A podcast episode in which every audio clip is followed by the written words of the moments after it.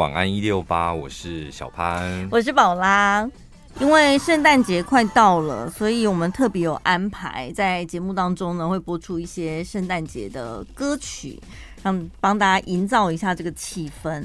然后在全国广播的官方 IG，我们呢也有一个小小的企划，就是 DJ 们会拍一支小短片，祝福大家圣诞节快乐。真的是一个好艰难的任务啊！会送蓝钻虾吗？什么都不会送，只会送给大家满满的祝福以及欢乐。Oh. 但是你也知道，我们做广播的要我们拍个什么短视频，真的很感动。你拍完了吗？你拍完了拍完了啊？怎样？有驾驭它吗？驾驭驾驭不起来啊！但我都觉得算了啦，就是。听众朋友 看得开心比较重要，驾驭不起来才好看呢、啊。对啊，所以是那我们导演一直问说：“哎、欸，宝拉，你要再重拍一次吗？”是不是导演最后他自己也晕头，他自己也觉得我为什么想这个企划？我就跟他讲说：“算没关系，不用重拍了，就这样吧。”导演开始最后闹闹脾气了吧？没有吧？脸有沉下来吗？也不会，但是我待会再问一下杰林，看到没？我觉得按他的个性，应该是脸有成效。他很有心，你知道吗？他除了剪完正片了之后，他说他还会帮每个 DJ 再特别剪一个个人版的，嗯、就是说小花絮这样。对，他说我们自己可以运用。我想说，嗯。你看我们摩羯座做事情是不是很盯紧？对，我们拍完那个叶佩的照片，我都会传个一一张两张给陈宝华，说这个你可以 po IG，看你要不要用。嗯，对啊，但我内心就期待哦。我最喜我最喜欢你那种很为难，然后假感情的东西。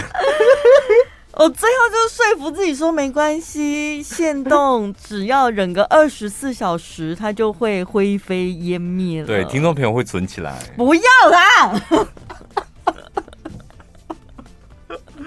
二十四号当天还是二十五号？就是反正就是大概在圣诞节的时候，陆陆续续会。对，我是不会告诉你们明确的时间点的。那你有探听过其他主持人拍的有你丢脸吗？我有在旁边看，我觉得好像大家都厉害吗？对呀、啊，很过分哎！他们怎么都可以找到自己最对自己最有利的方式啊？陈宝，我跟你讲，这种花钱可以解决的事情，赶快先解决。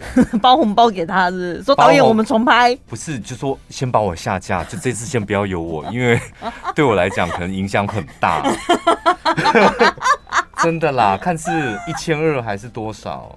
可是导演掉就好了。但是导演一直鼓励我，他说：“宝拉，我觉得你很有诚意。”完蛋了，这怎么完蛋？陈宝拉，我跟你讲，用钱解决那个影片，很有诚意。这个评语是不是很不妙？很不妙啊！因为我觉得导演他心里的盘算应该是放完嘉庆的时候接着放你的哦。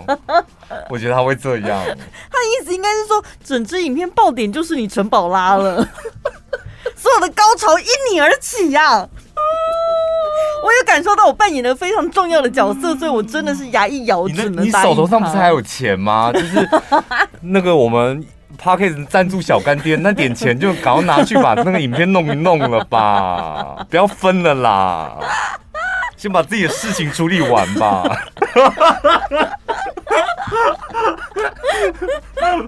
难得你一千二不行，就两千四啊！难得你如此为我担心呢，我现在很期待。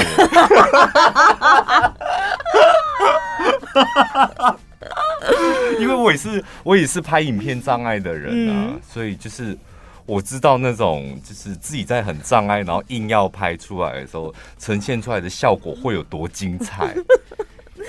好可怕哦！请你们去加全国广播的 IG，这样蛮有点的。因为本来只是如果只是送祝福什么，那谁要啊？对对啊！大家好，我是宝拉，祝你圣诞节快乐。如果怎么全国广播送祝福给大家，我觉得没人会加哎。但是全国广播的圣诞节有一个很丢脸的东西等着你来看，我觉得大家会想看。看看哪个主持人最丢脸？该不会你最后真的第一名吧？陈宝拉？所以我们是不是应该办一个票选活动？看完这一次的圣诞影片，你觉得谁最丢脸？不能这样问，会伤了别人。有人会走心呢、欸，铁定的、啊，你们那些主持人铁定走心、啊。所以只要问说你最喜欢谁的表现就好了。我觉得这好无聊哦，应该最丢脸的吧。你觉得谁最有圣诞气氛？就是看完谁的影片，你你对他扣分。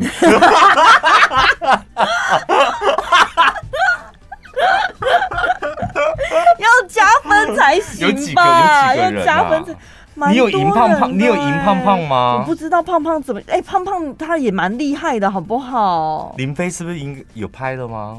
林飞也拍了，我觉得这是，我觉得没有。我跟你讲，林飞跟佳倩他们两个应该就是在竞争第一美跟第二美。当然啦、啊，他们两个最会装那些有的没有的了。这方面你就真的，我跟你讲，你真砸钱的啦，真不好拉。砸钱，要么就重拍什么的，请摄影团队从米兰飞过来之类的。专业是会花钱的，或者你飞去米兰重拍，这样寄袋子回来。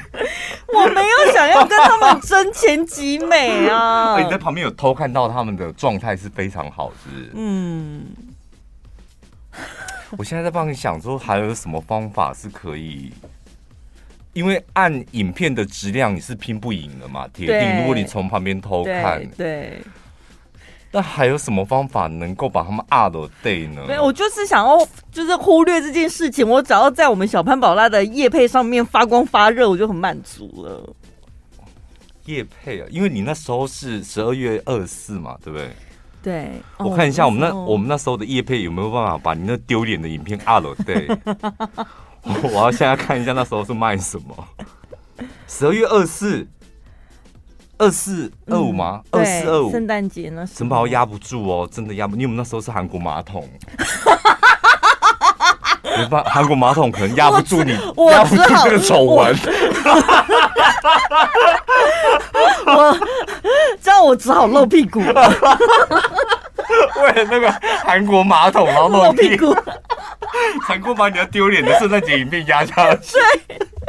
我反而，等下会不会反而露了屁股更丢脸呢？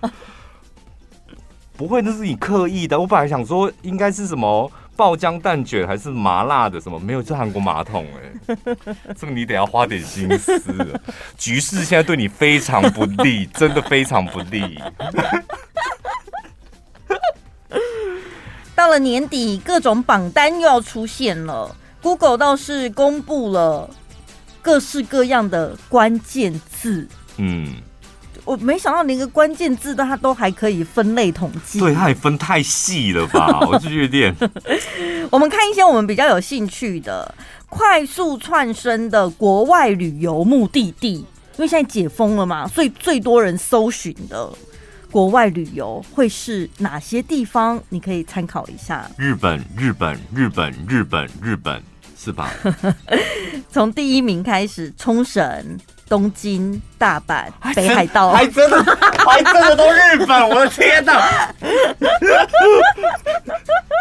不就是一个国家就好了吗？没有，我们是搜城市。哎、哦欸，日本各个城市差别很多哎、欸，所以我们搜寻要搜寻精准的啊。这上面哦，嗯。冲绳、东京、大阪、北海道，第五名是新加坡。为什么？为什么？为什么？好玩玩什么？你不是有去过？我不知道，但是他好像不会是。新加坡其实还不错，因为我觉得可能语言吧，你讲华语可能大部分也蛮通的。然后新加坡第一个美食啊，它东西好吃。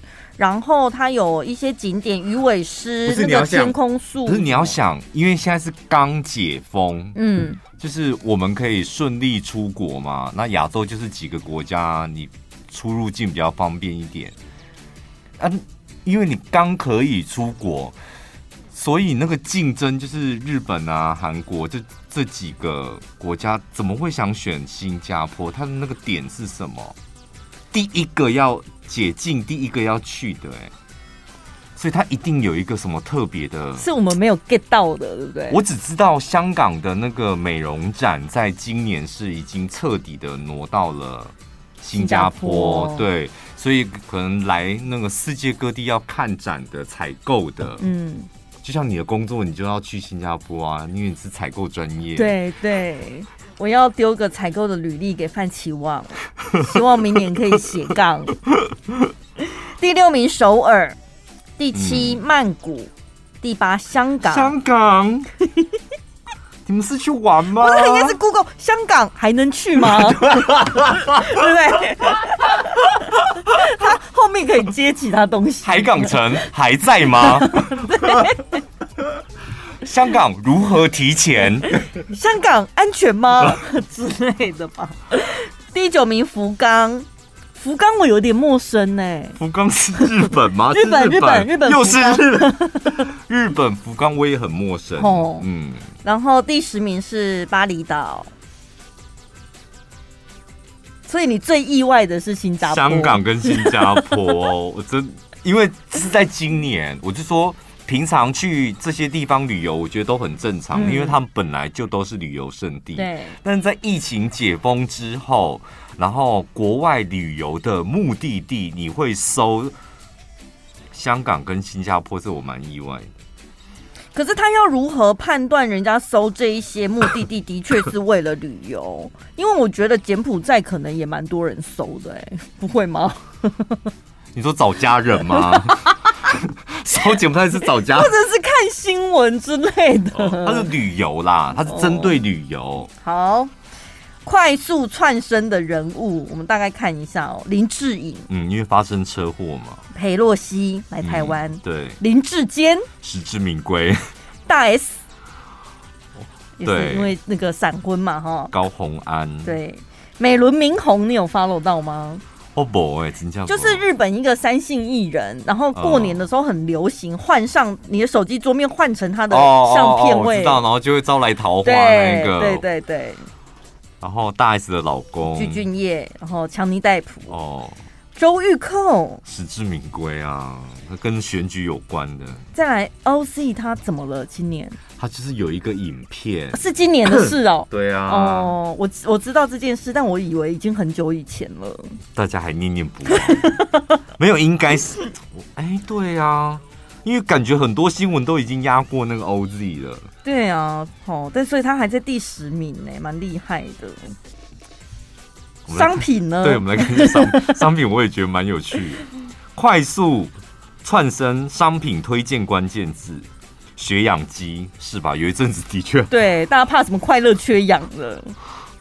真的，你你现在回过头看疫情这几年，好像真的大家一起疯哎，有没有？就是死命都要抢到口罩，死命都要抢到快筛，抢快筛的时候，对，然后有一阵子是抢耳温枪还是什么？对，对酒精也抢，然后就是，然后你血氧机那时候抢的，我也觉得莫名其妙，就不舒服，那就去看病啊。但是就是怕快乐缺氧，就是你不知不觉已经缺氧了，却不晓得，哦、只能测血氧才能确定嘛。然后再来第二名。烘衣机推荐，嗯，第三名泳衣，为什么搜泳衣怎么了？那时候不是大家也也不能去海边玩吗？泳衣的推荐，想不透哎、欸，想不透。还有第四名也很妙，雨衣，嗯，这个很热门是？对啊，泳衣跟雨衣推荐，它的热门程度竟然胜过了防疫险。太莫名其妙了吧！你们在过什么样的生活？那就表示你们对疫情也不在乎，那又买血氧机？你们到底要的是什么？你们要的是什么？再来口罩推荐，这个很合理嘛？环保杯推荐，嗯，发泡定、电热毯、雨鞋。都是台北人是不是啊？对，我觉得应该都是台北人，对不对？对，因为我们都不下雨啊，台中都用不到这些东西。嗯、但好，来看电影，电影好了。我看，我先看一下，我看过几部哦。哎，我怎么都没看过啊？怎么可能？一二三四五六七，我看了七部哎，我都没看过。Oh my god！那你看到我怎么会连《侏罗纪》都没看过？还是我有看过我忘记了？你怎么会连 Top Gun 都没去看？没看哦，有啦有啦，对啊。前面我睡着，后面我就觉得很精彩。第一名就是《捍卫战士》独行侠，第二名是《咒》，嗯，第三名《奇异博士二：失控多重宇宙》。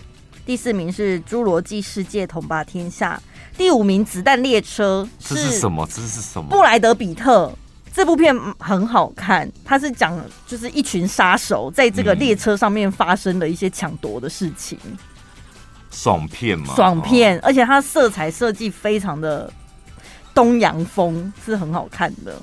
好，第六名是月老，第七名黑亚当。第八名《黑豹二》瓦干达万岁，第九名《妈的多重宇宙》，这是什么？啊、呃，杨紫琼这一部片好笑的，对不对？好笑，但是你我在讲一个妈妈的你你看完会觉得我好像没看懂，但是就是过程是觉得有趣的。嗯、第十名是蝙蝠侠，所以榜单上面你虽然没看过，但它毕竟上榜了，会吸引你吗？可能还是要看列车，要看题材，对不对？子弹，然后《侏罗纪世界》我应该会去看，但是我现在怎么一点印象都没？毕竟他不管第几集，反正就都是恐龙。《侏罗纪》我一定会去看的啊！我怎么现在一点印还是我没看？最后来看快速窜升的台湾戏剧。好，这个你可以讲，你看过几部？嗯，一二三四四四部，你看这么多哦？四部很多吗？我一部都没看过，一部都没有。这几片讨论度真的都很高，而且金钟奖也一直在出现呢。对，入围很多项，第一名《华灯初上》，第二名《妈别闹了》。第三名，他和他的他，嗯，这在 Netflix 上面都有。对，第四名，台北女子图鉴。第五名，村里来了个暴走女外科。第六名，市井豪门。这我真的不知道是谁演的。前面我还知道华灯初上 就是林心如，前面都知道，Billy 前五名都知道。啊，然后第七名，一家团圆。一家团圆。民视吗？我不知道哎、欸，他是三立名士。第八名《国际桥牌社二》嗯，这这部片其实也蛮吸引人，他讲那个台湾早期的政治圈的。嗯、然后第九名是杨烈有演啊、呃，对对对，第九名《茶金》，第十名《机智校园生活》。这就是那个佑胜 最后在那边闹脾气，有没有那一部？啊，茶金是那个郭子乾。我后来发现，我们两个会知道的原因，都是因为我们现在应该是只看 Netflix，然后它很多可能是在电视上面播的，我们现在已经没有在转电视。可你有啊？可是没有前前五名，前五名台北女子是那个迪士尼吧？啊，其他四个都是在 Netflix 啊。对啊。所以你我说我说像什么一家团圆、市井豪门那个，我们都不知道。查金 Netflix 也有、啊，对对，所以我们都知道啊。哦，对。所以怎么样会因此跟社会脱节吗？也不至于吧。因为我们不是为了那个看世族，然后去。买了平台嘛，嗯、就是那可以看世族的平台。我后来发现他的电视台频道就很充足了，嗯，而且一个月才 一百多块，我就立刻赶快把那个 cable 剪掉。嗯，你说的电视，你是说就是什么老三台跟其他什么三立八大那些？嗯。哦，我知道了，嗯、但是平台上就是都有那些频道了。因为我后来发现平台上面我会看的就是电视，我会转的就是新闻，嗯，就有几个新闻节目跟财经节目，这是我如果有开电视我会看嘛。嗯、然后还有地球黄金线，就我会看的就这几个节目。但现在平台也有，平台就有啦，就是、那何必接那个吼？我何必花那个六百块啊？服务又烂死了。好，但是有些需有些人还是会有他的需求，家里有长辈，他还是习惯转电视。嗯，来讲一下那个，哎，怎么跑不见了？等一下，让我搜一下。就贾永杰，嗯，她跟她老公呢，在很早以前就订了机票，然后订了商务舱。她说呢，她在搭飞机的时候中头奖。你看一下，她是不是中头奖？第一，她订的是商务舱。因为呢，机位太满，所以他被拉到豪金舱，就是升等就对了，不是升等啦，降降等，商务舱。哦，豪金哦，对，豪金舱就是比经济舱好一点点，豪华经济舱，他在前排可能较深的位置，他应该是搭长荣啦，才有这种什么豪金舱。嗯，重点是他坐到位置的时候，他发现他旁边是一个妈妈带着小嫩婴，那种哇哇哇哇哇！对一般人来讲，这的确就是中头奖。你光想在飞，他要飞十四个小时，哎，我的天！Oh my god！怎么会有人正能量成这样？哈，他说后面旁边的那个妈妈带着那个。小嫩婴，但是因为那个小嫩婴实在长得太可爱了，他刚开始还有一点想说那叫谁中头奖，但后来他觉得怎么越看越越看越可爱，所以就也帮忙那一个妈妈带起那个小孩，可能妈妈去上厕所的时候，他也帮忙哄一下，帮忙喂一下奶这样，嗯。不过后来那个好人有好报，那个小朋友小嫩婴也没有真的哭闹，一路也是也是睡很安稳这样，然后小嫩婴也睡，贾永杰也睡，对，大家都可以睡得安稳这样子。哎、欸，她真的是女神呢，因为不止那个嫩婴妈妈会谢谢她，整个座舱里所有的乘客都会谢谢她。哎，我看。怎么会有人这么这么好哦？这真的是很好的人。我光想到就是第一个，你就早就订商务舱了，然后你知道那个几率非常小，就是真的商务舱满到最后你被降到那个豪金舱，那已经很不爽的一件事。而且你你会很你会很想要问他说：“那你这么多人里面？”要被降等的那个评判标准是什么？看你买的票价，因为你可能是优惠票价，嗯，然后提早买就是很优惠嘛，哦、对不对？哦，哈，那好划不来哦，提早买然后还自己，我不是那个排队的概念，排队不是越早到抢到越好位置吗？但飞机反而是相反。因为就那台飞机来讲，他们的他们的考量就是这样，我要尽量一架飞机出去能多赚钱就多赚钱，嗯，就是它是这样的逻辑，嗯，所以如果你买的是升等票啊，或者是提早买的早鸟票或者优惠票价比较容易，不过那个航空公司通一定会补偿。所以我坐到豪金舱之后，我还能够吃那个头等舱的食物吗？我该喝的香槟呢？可以帮我送过来吗？这个我不知道，这个我不知道哎。而且它不是可以克制餐点吗？我可能订机票的时候，我已经先点好我的餐点了哎。不太能克制啦，只是你可以选素食啊、牛肉面啊，嗯、或者一些特殊的，就这样子。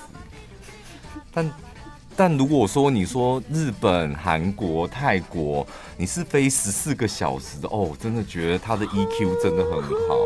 十四个小时搭商务舱跟搭豪金舱差很多哎、欸，真的差很多。嗯、然后旁边再给你一个小嫩音，Oh my god！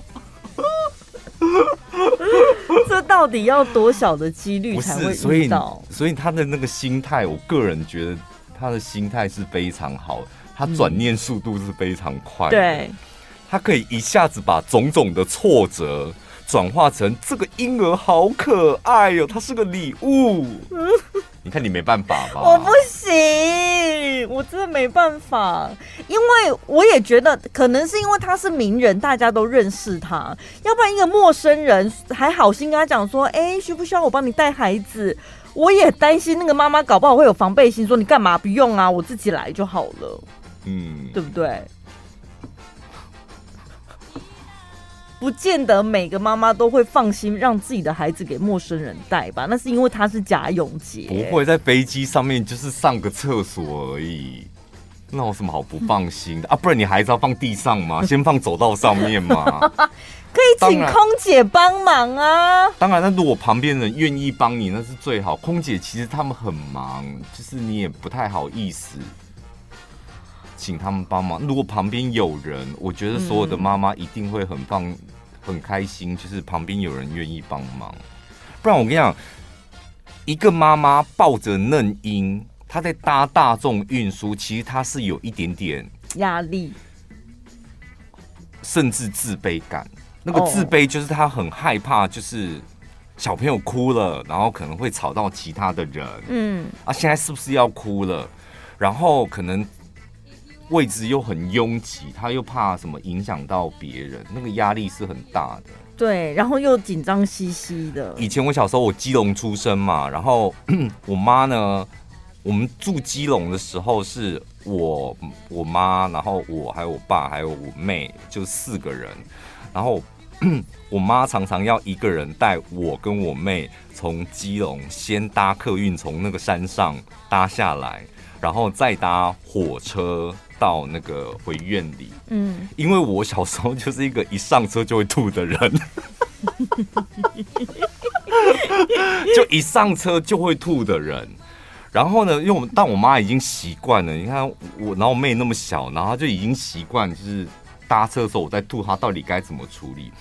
有一次呢，是因为我不知道因为什么事，我大舅来找我们，然后我妈就说：“那你先帮我把两个小孩带回去院里。”嗯，开车不是坐车，oh, oh. 因为我大舅那时候好像在基隆那边当兵什么，嗯，然后说好啊，然后我妈就特别提醒他说：“我跟你讲，那个小潘会吐哦，他搭车会吐，所以你一定要。”随身带袋子，要带很多个，就是他可能会一直吐这样，然后他要吃东西，千万不要给他吃，就是不能吃东西，然后他一定要随身带袋子，就一直叮咛他。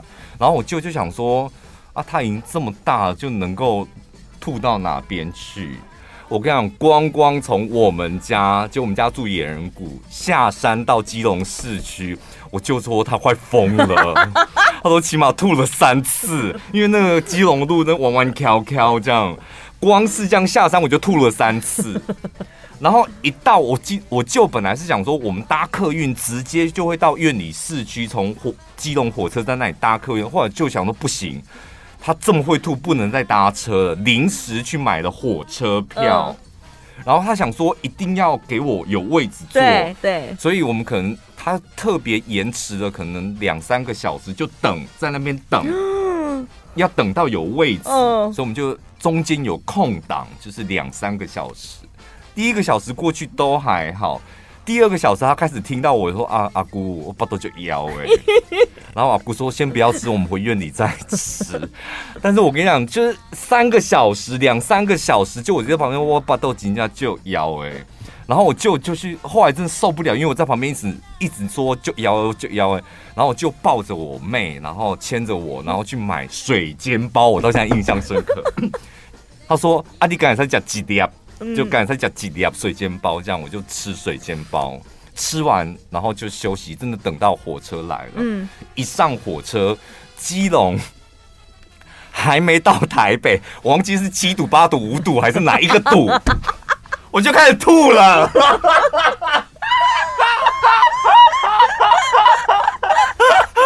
我就崩溃，说坐火车都会吐，那为什么平白无故等那么久啊？早知道坐火车会吐，就搭客运的。对啊，他在火车上，他真的呈现崩溃状态，哎，他说你老这样搞头了？所以你你这个呕吐的症状到什么时候才改善呢？啊？好像到长大，就是出真正出社会的时候，也太久了吧？以前我们家是我们住院里嘛，然后要院里台中两边跑，我们都是包计程车的。然后那个为什么包计程车呢？因为那个计程车司机是我娃妈的朋友，他知道我都要停在路边让我吐。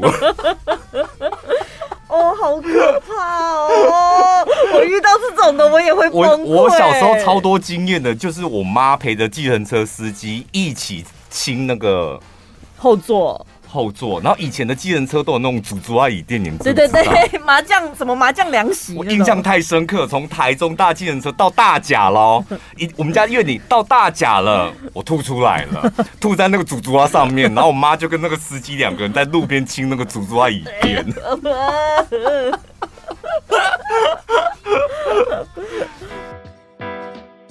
只要六分钟，在家就能吃到最好吃的麻辣锅。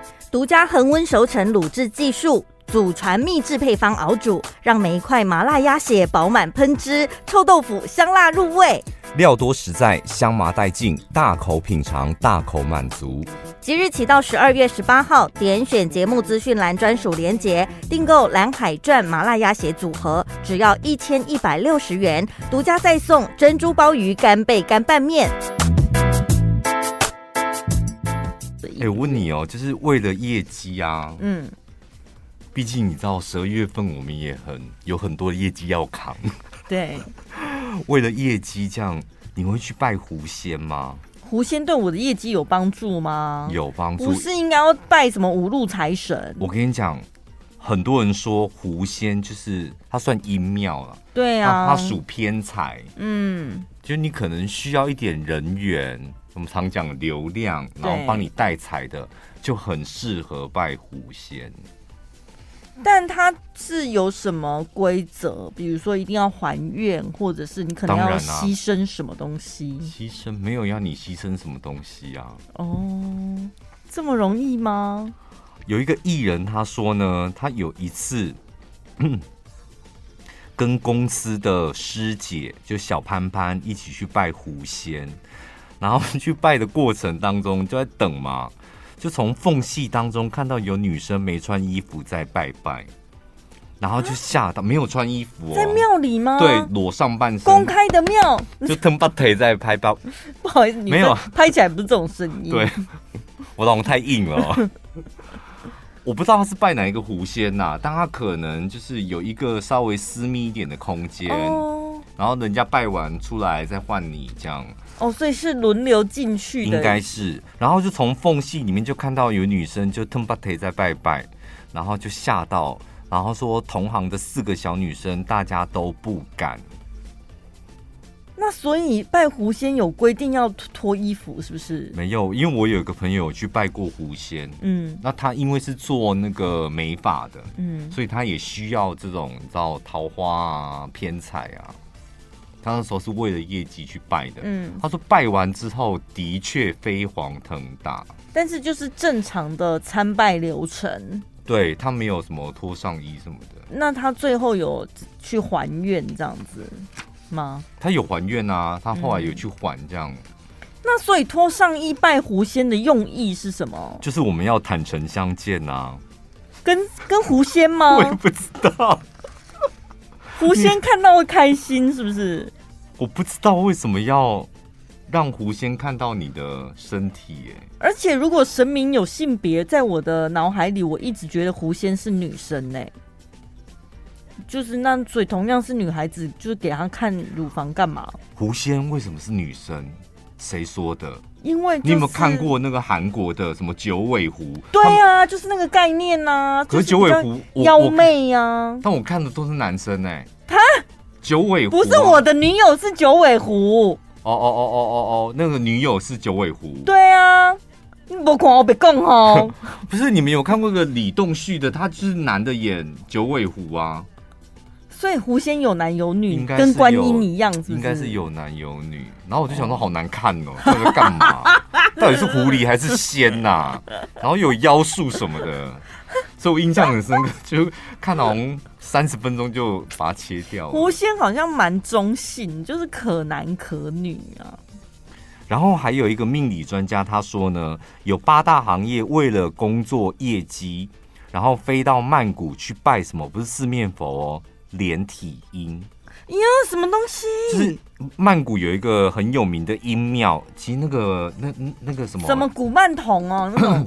那个什么什么世界什么行得通第一第一等那一类的，我看过他的介绍，哎，对，就是男那个不是请回家养，有类似养小鬼那种。没有，他是说男连体婴的阴庙，然后这个女生拜完之后回台湾，生意超好，嗯，但是她的睡眠品质很差，梦里常常看到小手，还莫名的听到开门的声音跟婴儿的笑声，然后重点是连上班的时候，他的同事都说你的气色怎么越来越差，嗯，好恐怖哦，不行哎，这样你就不行了，我不行。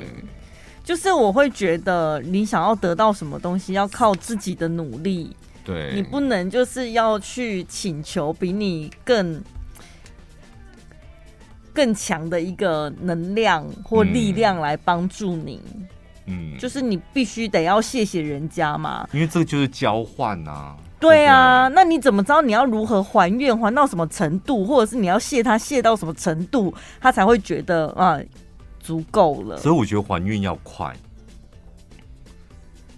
真的，你拜拜求完之后，你觉得好像差不多，嗯，有感觉，好像有帮到，立刻去还。嗯，哦，比较然后有些人比如说多哦，我下个月业绩要做到一千万这样，嗯，然后就慢慢哎、欸，好像一千万的哦，但月底还没到嘛，就慢慢拖，慢慢拖这样。说月底再去，对，印堂就发黑了，哇，晚上睡不着了。会不会这样？有可能。我曾经有一次，就是在那时候在那个购物台的时候，然后就新人刚进去，一定是你知道产品很烂，然后业绩也不好，这样，然后就有个前辈，他说他们家那里有拜济公，然后真的很有效。嗯，然后我那时候也分不清楚济公到底是阴庙还是阳。还是正常的庙，嗯，我也觉得算是很应该，就是我们叫出来的人，就应该是正派的神呐，啊。对，但是去的地方我觉得有点诡异，有点像宫哎，就是它不是一个像土地公或是什么佛祖庙，不是一个庙，它是有一点就是有点像人人家家里面，然后神坛神坛那样，嗯，然后去那个济公就上身，然后他上身之后，你开始就要。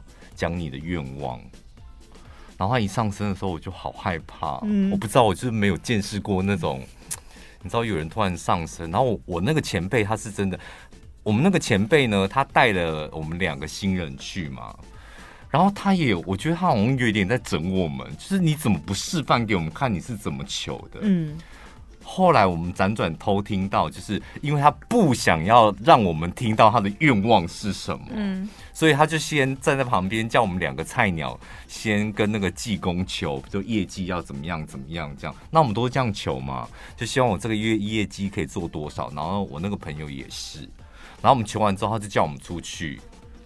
叫我们两个出去，嗯，然后自己在那边求。嗯，他自己再去问他想要的。对，然后求完之后呢，但我不知道他怎么问的。求完之后，真的就是隔一个月的业绩非常好。嗯，非常。所以你要回去谢谢济公啊。有，当然有回去谢啊。嗯，但是我跟你讲，接下来的下一个月，我的身体变得非常不好。我从来没有过的那种。膝盖整个烂掉的那种，然后三酸甘油脂，然后整个人胖到一个不行，然后肠胃非常不好。嗯、我跟你讲，我第一次去那个，我还记得我在那个康宁医院哦，健康检查，我跟你讲一片红、欸，嗯。这种就会很不甘心呐、啊，因为第一个你会觉得我都还愿了，为什么我身体还变这样？第二个是你也没有办法证明说这个身体不好到底跟那件事情有没有关系？对，对，但当下就会这样联想。嗯，但我后来发现那个前辈身体也非常不好，我就下定决心再也不去了。对，是不是？你想要得到什么，还是得靠自己努力。而且我跟你讲，后来我辗辗转听到那个前辈都求什么，你知道吗？像我们就傻傻的，是说，呃，我的业绩希望能够下个月做到多少。然后那个前辈是，譬如说他的主管是陈宝拉，好了，就是管管我们的主管，大主管是陈宝拉。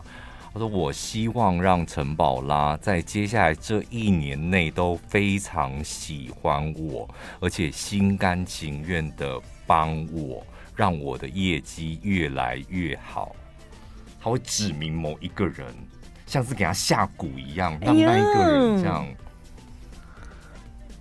啊！所以而且这跟你们的愿望差别，这这么细微的差别，但是。有，然后他们去拜狐仙的时候也是一样哦，嗯，就是譬如说他要抢别人的老公，这可以去拜神的吗？所以要拜狐仙啊，他要抢别人的老公，他就说：“我希望狐仙可以帮我，让他老婆从今以后对他死心。”就是每个人拜拜的方式都不一样。你不是求说，我希望他，我能够跟他天，跟谁谁谁天长地地久，不是？他说，我希望从今以后，他老婆对他死心。他们是想的更深入一层，他们找到整个问题的症结点，所以对症下药。没有，他还说，我希望某某某。从今以后可以恨他老婆，不是不爱，是恨他老婆。天哪，很精彩吧？而且有一有一个曾经还来上过我们节目哦，很多年前。我我听到我听到他的故事之后，我真的，而且我就有一次就故意在他面前想说。我真的很想求证那故事到底是真的还假的。嗯，然后我跟他就毕竟私交也不错，然后总不能直接问吧？嗯，说你去拜什么，然后你所以介入人家的婚姻什么，就不好意思问。所以我就在他旁边 murmur，就说 做业务的是不是应该要去拜狐仙？我看我朋友拜效果都很好。他在我旁边，我没跟他聊天，但是我就一个人想说 murmur 给空气，他会听到这样。然后我 murmur 一半的时候，他就说小潘非得要拜，然后我心里就说嗯，我知道了。现在真的还有人会去给鸡童治病哦？我觉得还是有哎、欸。你你说有时候，比如说运气不好。然后什么耍点睡不好，嗯，你可能去像以以前那个行天宫有没有？前面里面都有有那个道姑吧，就帮你去去煞这样，嗯，就是那个还可以。但是你生病了找鸡同志，那真的好奇怪哦。但可能就是你生病了，就真的看不好啊。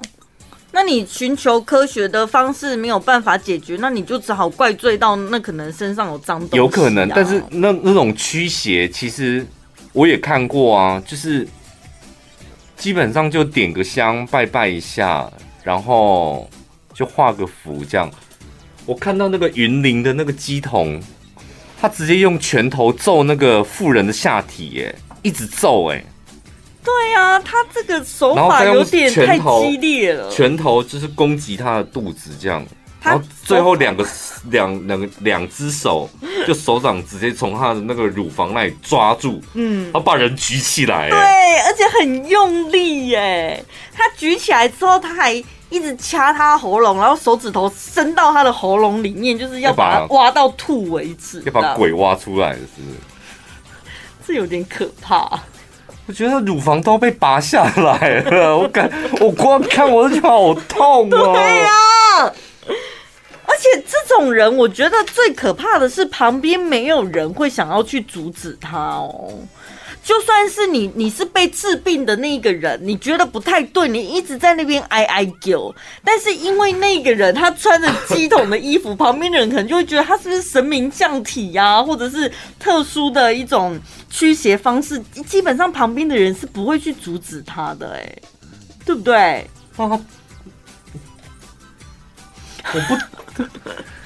我觉得如果他是骗人的，就是神棍的话，那他干嘛捶人家的下体啊？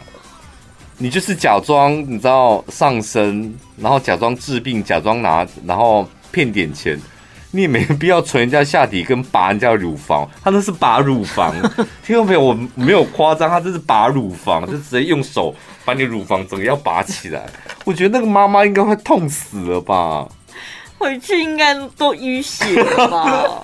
整乳房变紫色的，手掌手掌印在那边啦。真正鬼就是那个鸡桶啊！他好像不是只对这一个妇人这么激烈，他对有一些小朋友啊，还有就是阿北啊，都是那种很夸张、很暴力的方式。当下大家应该也是吓到吧？那可能事后就发现，哎呦，可能病情加重，马不好。废话，就本来本来只是那个什么肚子痛，这样一直拉肚子，被他一拔乳房之后，当然肚子不痛，因为肾乳房痛啦。所以他们现在才回过头，去发现说这个人好像是招摇撞骗的啊！一问之下，发现好像有四五名被害者，嗯，然后才去找那个鸡童。然后当然警方就是要约谈嘛。那个鸡童先说呢，这是专业的，我是有专业证照的，这都是整副的手法。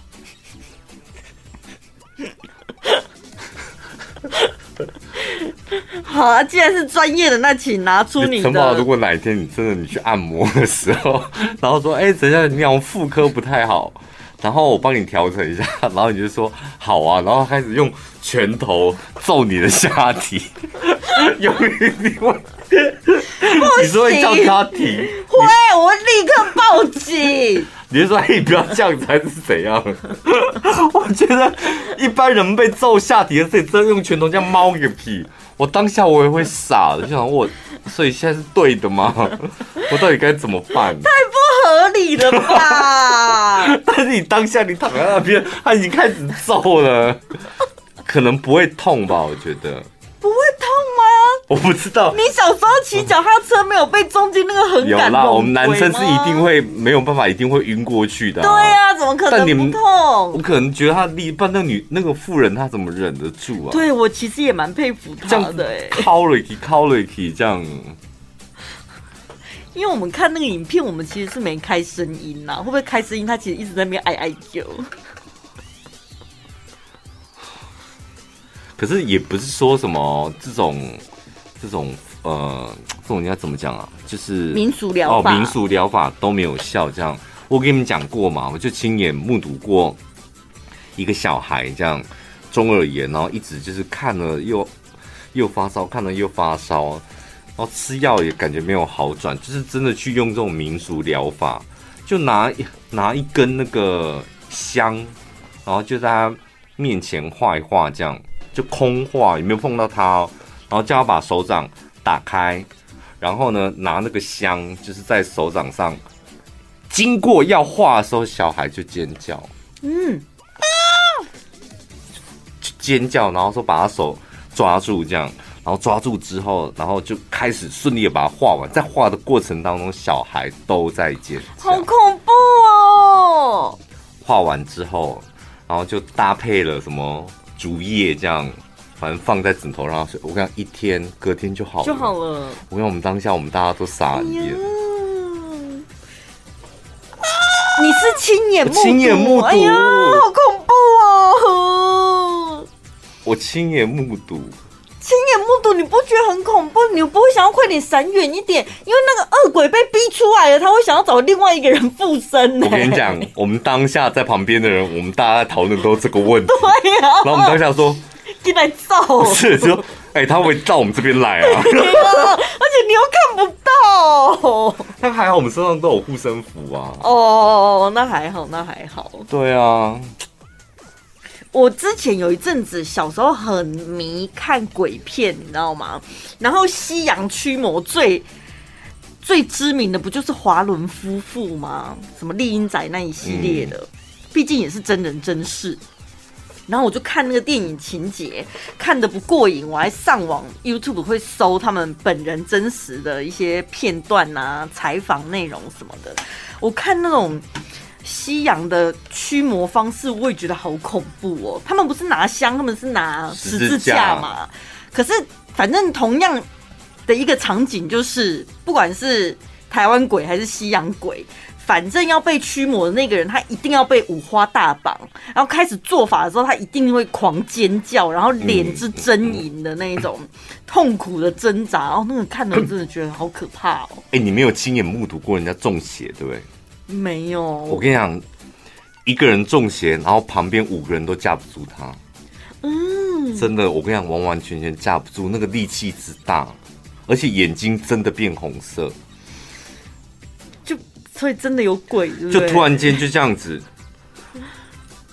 我们把它归类为中邪啦。就突然间这样，然后不讲话，然后眼睛看上面，然后眼睛看前面，然后头转过来之后，你就你认得出来那个人是谁，但是你觉得他样子完完全全变了，然后眼睛变成红色，然后开始大叫。嗯。然后所有人就怎么怎么架，就是都架不住他。我跟你讲，就跟电影演的一样，五个人架住抓住一一个人，这样一个人从后面，然后其他两个人抓手抓脚，这样不是五个人吗？对，抓了就像电影一样，他只要肩膀这样一甩，全部人就弹开了，弹开。因为我觉得那个演不出来，哎，就是你莫名其妙，你十字架放在你面前，你看我们乡下地方很好玩吧？真的啦，我们乡下真的很好玩。你怎么演都不可能演出那种真的害怕或者是什么狰狞的样貌，什么那个真的演不出来。而且他没事干嘛？大家在吃饭聊天干嘛？没事演那个干嘛？演这一出，而且要动员多少人呐、啊？到底演给谁看？求的是什么？而且他隔天完全都不不记得这件事，完全都不记得。哎呦，好希望在我们公司也可以看到一次有人中邪啊！最轻松、最好笑、最疯癫，都在小潘宝拉的晚安一六八。刚刚超好